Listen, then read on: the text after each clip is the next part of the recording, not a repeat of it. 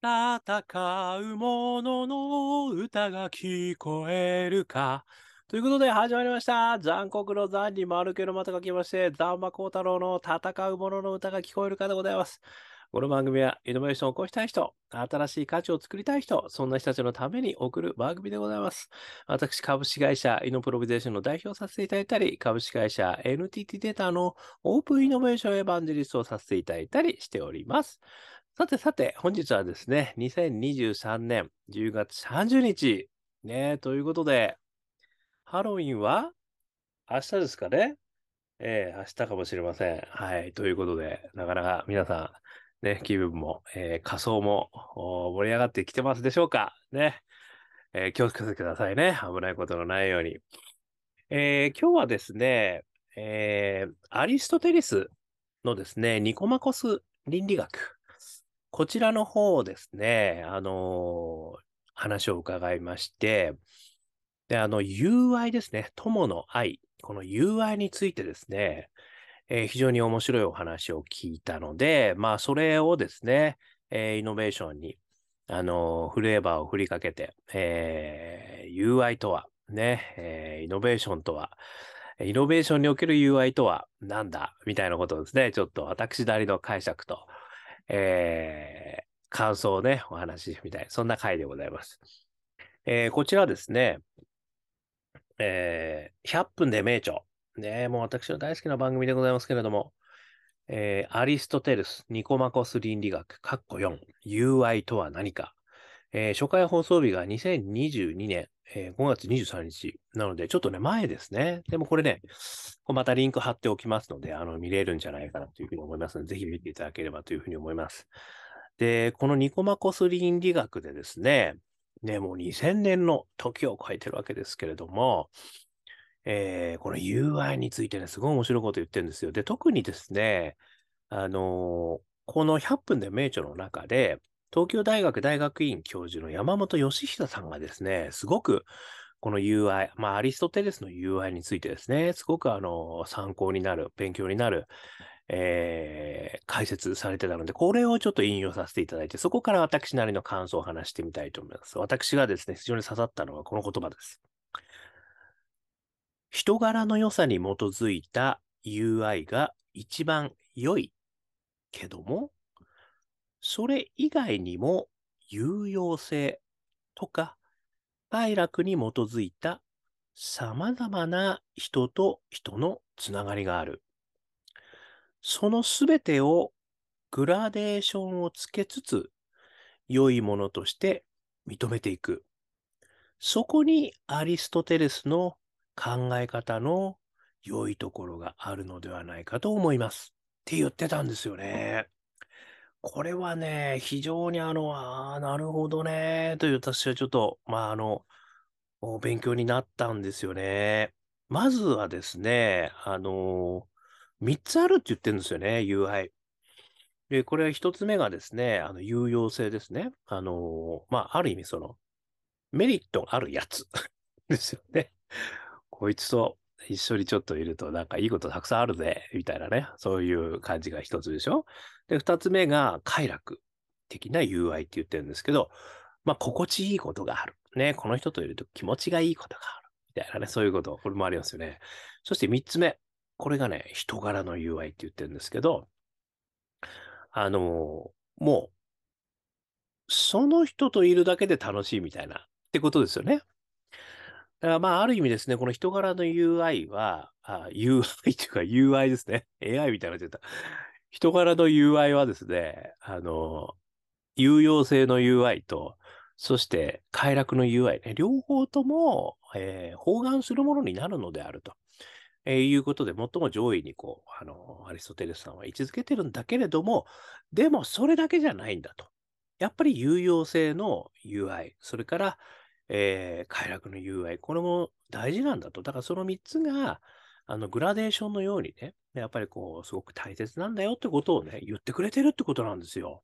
これはね、私、すごく面白いなっていうふうに思いました。で、ここからね、早速私3つのあのことを思いましたので、えーそれについてね、それぞれちょっとお話ししてみたいと思います。まず1つ目。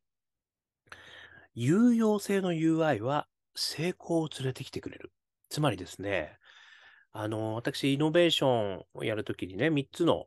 えー、イノベーターフレームっていうのがあって、1つ目がパッション、そして2つ目が仲間、そして3つ目が大義って言ってるんですけど、まあ、こう、内なるパッションがあって、で、それに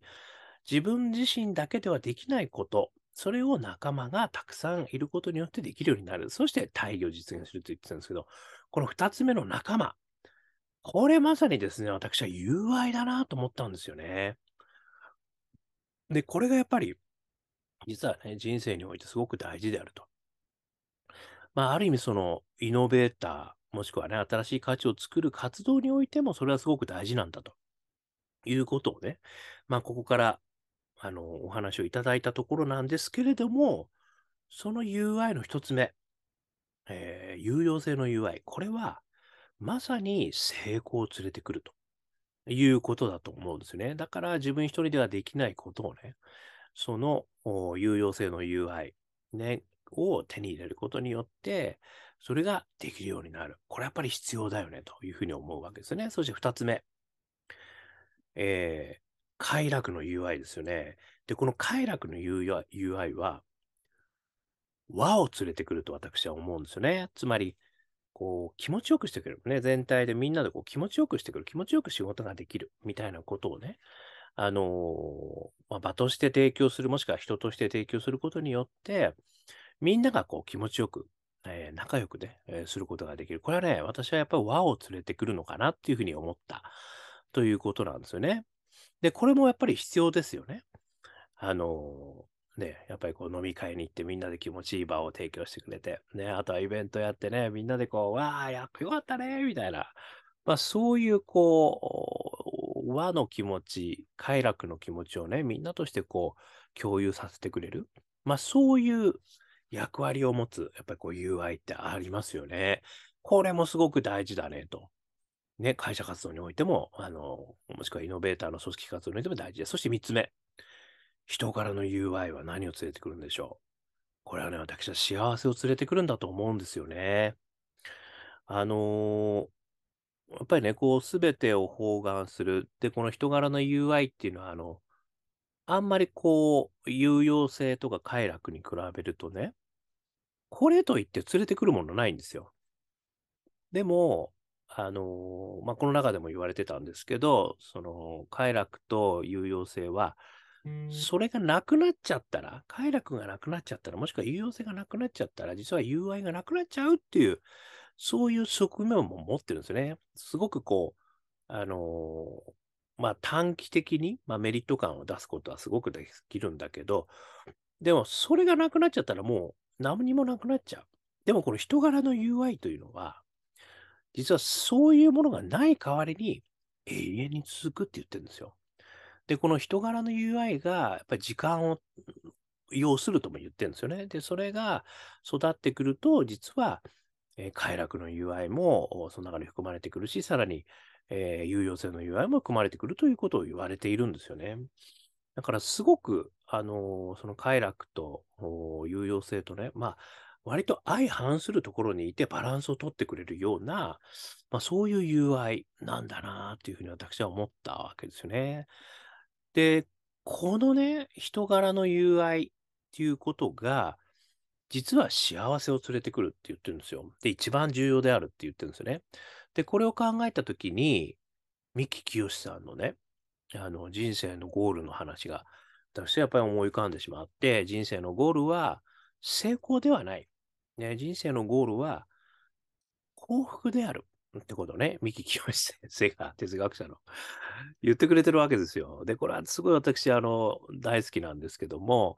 つまり成功しなくてもね、いいんだと。失敗も彩りの一つであるというふうに考えると、いろんなチャレンジすることもできるし、ね、ファストフェイルも怖くなくなるっていうこともね、えー、あるので、私はね、やっぱりこうイノベーターとして、やっぱりいろんな新しい価値を探るためにやっぱり失敗もあると。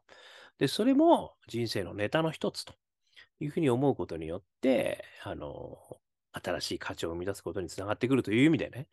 あの、三木清さんのこの言葉すごく好きなんですよ。で、これを考えると、あの、まさにその、人生のゴールはね、幸せである。で、私が思うに、人柄の友愛は幸せを連れてくるもんだというふうに思うんですね。つまり、あのやっぱり人生のゴール、これに直結してるのが、やっぱり人柄の友愛だなって私は思ったってことなんですよね。で、それを、あのまあね、ある意味その、組織活動とか会社活動とかで、関係ないとこでね、やるのはそれはそれでいいですよね。だから、まあ、やっぱりこう、近くにいるね、あのまあ、例えば奥様ですとか、まあ、非常に仲のいい親友ですとか、そういう人たちとはそういうふうにね、こう、あの、友愛をね、まさに人柄の友愛できっと幸せを作ってくれる、もう数少ない人たちなんだろうとは思うんですけど、でも、そのイノベーション活動とかね、まあ私はあの全世帯1世帯あたり1法人化って言ってるわけですけども、そうやってこう、小さい単位で価値を提供していくということができるようになれば、私は幸せに到達できるんじゃないかというよりもね、実は思ってるわけですね。やっぱり誰もが新しい価値を出す。で、労働者の立場だけじゃなくて、ある意味その価値を作る側の立場にもなるってことはすごい幸せになると思ってるんで、そういうこと言ってるんですけど、そうすると、その組織活動とか会社活動においても、実はね、まあゴールは、まあ持続的に成長するためには成功っていうことをね、やっぱり置かなきゃいけないから、そうすると、有用性の UI ということがね、一番評価軸になってくるかもしれないけれども、でもね、その組織体とか会社とかね、まあ、小さい単位を、ゴールを幸せ、ね、幸福っていうふうに、あの、まあ、ある意味定義、再定義するとですよ、がぜん、人柄の UI が大事になってくるんじゃないかというふうに私は今回思ったっていうことなんですよね。で、そのやっぱり人柄の UI をね、あの、この測る仕掛け作りっていうのが、そうなると大事になってくるんじゃないでしょうかってことなんですよ。これは難しい問題ですよ。あの前ね、私がそのパートナーとして一緒に働いてた会社、あの海外のね、会社だったんですけど、人事の、人材の採用基準は一つだって社長言ってたんですよ。何かって聞いたら、人柄だって言ってたんですよ。すごく。すげえなって私本当その時って、その会社本当にいい人ばっかりなんですよ。びっくりするほどいい人ばっかり。まあね、誰にとっていい人なんだって話はありますけども、あの、これはね、私一つのなんか、あ、方向性なんだなともね、思ったわけですよね。だから会社は利益をね、生み出して、その、まあみんながね、あの、成功をこう持続的にね、あの、お金を稼いで、そして大きくしていくんだもんなんだと。それそれが新しい社会の価値になるんだということも話もわかるんですけども、それだけじゃないかもしれないと。ね。だからゴールが成功ということではなく、ゴールが幸せということに、会社のゴール自体もすることによって、実は評価基準も変わってくる。ね、人の UI、まあこの人、まあ UI っていうのはやっぱりね、こう人との関係性なんで、まあそういう意味じゃね、あの評価、評価基準とかね、あの、いうこともね、ちょっと変わってくるのかな。まあ、評価って言っちゃうとまたこれ硬くなっちゃうんだけど、まあ、UI 基準というんですかね。もしかしたらその UI 基準というものがですね、こう、ビエル化してくる。そんな世の中になってくるのかもしれない。それが大切なのかもしれない。で、その中で、基盤有用性 UI はこれだけ、ね、え快楽 UI はこれだけ、人から UI はこれだけ、ね、というところを、まあみんなからね、あの、まあ、アンケートみたいな感じでやることもできるかもしれませんけれども、まあ、その中でも、やっぱりその人から UI というところもね、すごく大切なんだよという、まあ、そういう形でですね、これからはなんかなってったら、すごくね、あのー、幸せな世界にも近づくんじゃないでしょうか。ということをですね、ちょっと私は思った。でもやっぱり3つのね、この多様的な多様性 UI は必要なわけですよね。で、その中で、まあ、どれをね、あのー、まあ、重要視、全部重要視していくんだとは思うんですけど、特になんかやっぱり人柄的な UI、もしくは人柄的な項目っていうのは、とかく、ちょっとおざなりになりがちなんじゃないかなっていうことでね、まあ、その多様性のある UI、ね、その特に人柄的な UI、これをどうやって見える化していくかってことも、すごく、えー、幸せな世の中、もしくは幸せな会社会社生活、幸せなイノベーション生活、やる上では大事なんじゃないのかっていうふうにね、まあ、改めて思ったということでございました。えー、少しでも参考になりましたら幸いです。YouTube、ポッドキャスト毎日話してますので、よかったら登録してくださいね。そして、Facebook、Twitter、こちらの方もコメントいただけると嬉しいです。そして我がアカペラグループ、香港ラッキーでは、中年ワンダーランドと、えー、曲をストリーミングしてます。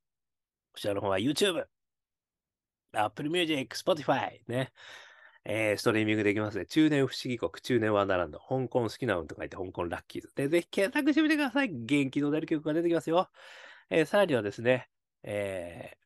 4曲入りのニューアルバム、ね、あ、ジャーニー・オブ・ラッキー。これも昨年末にね、えー、出してますんで、よかったら、えー、これは iTunes、そしてモーラでダウンロード販売してます。えー、そしてですね、えー、2023年12月31日の13時、えー、15分頃からはですね、三軒茶屋のグレープフルーツムーンというところですね、えー、年末ワンマンライブもやりますので、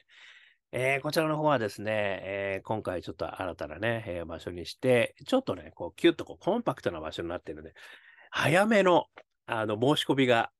えー、おすすめいたします。満杯になっちゃうかもしれない。ちょっともしかしたら。ということでね、えー、ぜひぜひお楽しみくださいませということでございます。えそして、一人からでもイノベーションができる本、えー、そのこと書いた本、オープンイノベーション21の秘密。これもですね、1時間ぐらいで読めちゃうけれども、21の秘密が手に入っちゃう。電子書籍、リアル書籍、両方ありますので、よかったら見てみてください。えー、こんなことを話してる私ですけれども、普段はイノベーションのコンサルやってますので、イノベーションのお困りごとありましたらいつでも気軽にご連絡くださいませ。さらに、企業家の皆さんもご支援しております。えー、何度でも挑戦できる世界をスタートアップエマージェンスエコシステムということですね。えー、ぜひぜひ、えーえー、大企業の方、ね、それから企業家の方、ね、興味のある方は、え、ご連絡くださいませ。ということで、今日も聞いていただきましてどうもありがとうございました。それでは皆様頑張りましょう。また明日